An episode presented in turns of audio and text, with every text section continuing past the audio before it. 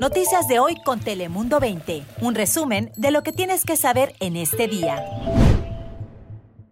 Hola, ¿cómo están? Les saluda Lisette López. Y Cris Cabezas, ¿qué tal? Muy buenos días. La pandemia ha provocado que muchas personas se hayan quedado sin trabajo, pese a que algunos empleos están volviendo, muchos siguen sufriendo para regresar a trabajar como antes de la pandemia. Escucha este testimonio. Yo he sido una persona muy luchadora, muy trabajadora y me dio sentimiento.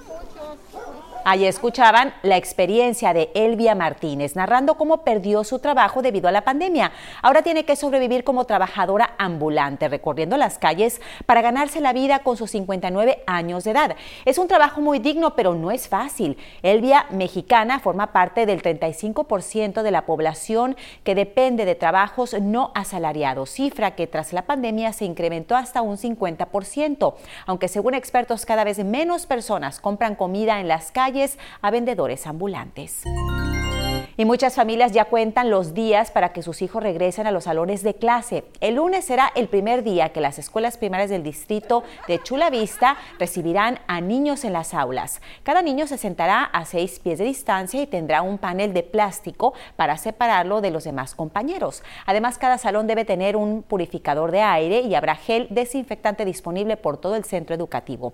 Este tipo de restricciones se mantendrán al menos en todo este año escolar que resta del 2021.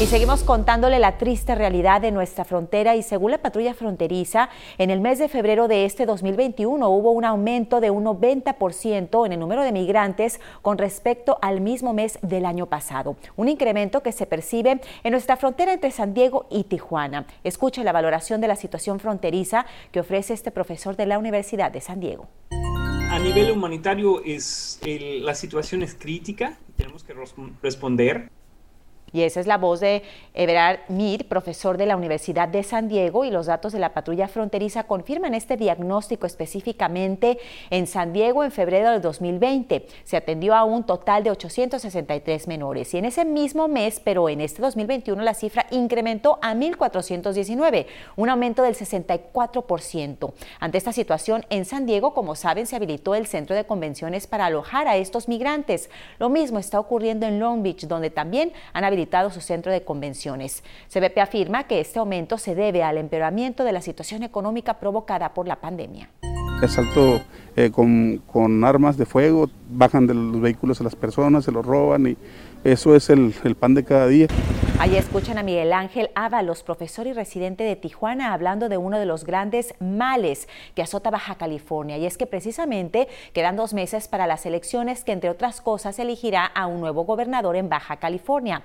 Solucionar el problema de la violencia y homicidios en estados, en el estado más bien es una de las grandes preocupaciones de la población. Los candidatos proponen diversas iniciativas para combatir el crimen, desde más capacitación para los miembros de la policía hasta la creación de un nuevo órgano de justicia Sin duda, este será uno de los principales puntos de la campaña electoral. Sí, el lugar presenta ya condiciones que lo hacen inestable. Una de ellas es el tipo de suelo. Es un material muy fácil de, desmoronar o muy deleznable al, al contacto inclusive con la mano. Y bueno, ya escuchan la precisa explicación de Mariana Romo, coordinadora de la investigación de Guardia Civil, hablando de la difícil situación que viven decenas de familias en las lomas de la presa en Tijuana. El riesgo de derrumbe ha obligado a desalojar a decenas de familias y hasta 27 viviendas tienen un alto riesgo debido a su ubicación. Muchas familias están desesperadas y el lugar está acordonado, sin servicio de agua potable y bajo vigilancia policial. Protección Civil Municipal continuará el monitoreo de esta complicada situación. Y nos acompaña un día más nuestro compañero Cris Cabezas con más noticias relevantes que nos tienes hoy. Adelante. ¿Qué tal? ¿Cómo van? Así es, continuamos con más noticias y escuchen esto si están atravesando por momentos difíciles económicamente, porque los supervisores del condado votaron a favor de brindar protección a los inquilinos que enfrenten desalojos. La funcionaria Nora Vargas dijo querer proteger a las comunidades de bajos recursos, a las minorías, también a los trabajadores desempleados y a las familias que ahora están endeudadas por la pandemia.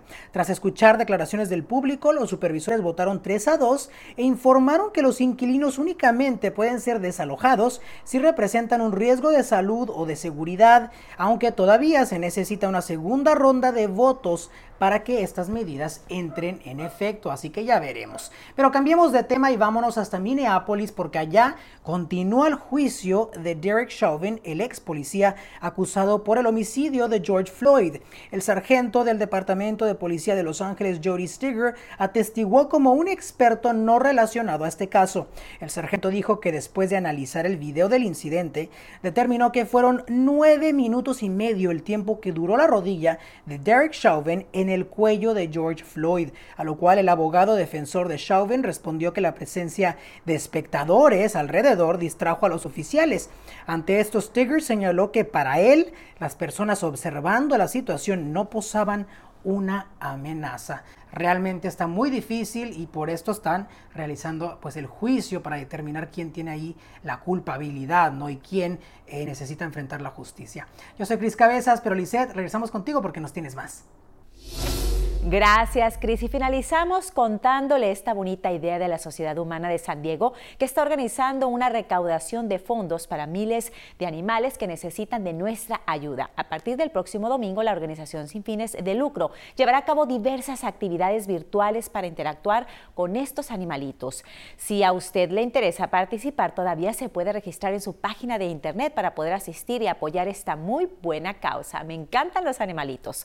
Ojalá podamos estar ahí en la página de internet con ellos viéndolos y apoyando. Y hasta aquí esta edición de Noticias de hoy. Ya saben que cada día tienen su espacio para informarse de las noticias más relevantes en pocos minutos. Yo soy Lizel López. Hasta la próxima. Noticias de hoy con Telemundo 20. Suscríbete para recibir alertas y actualizaciones cada día.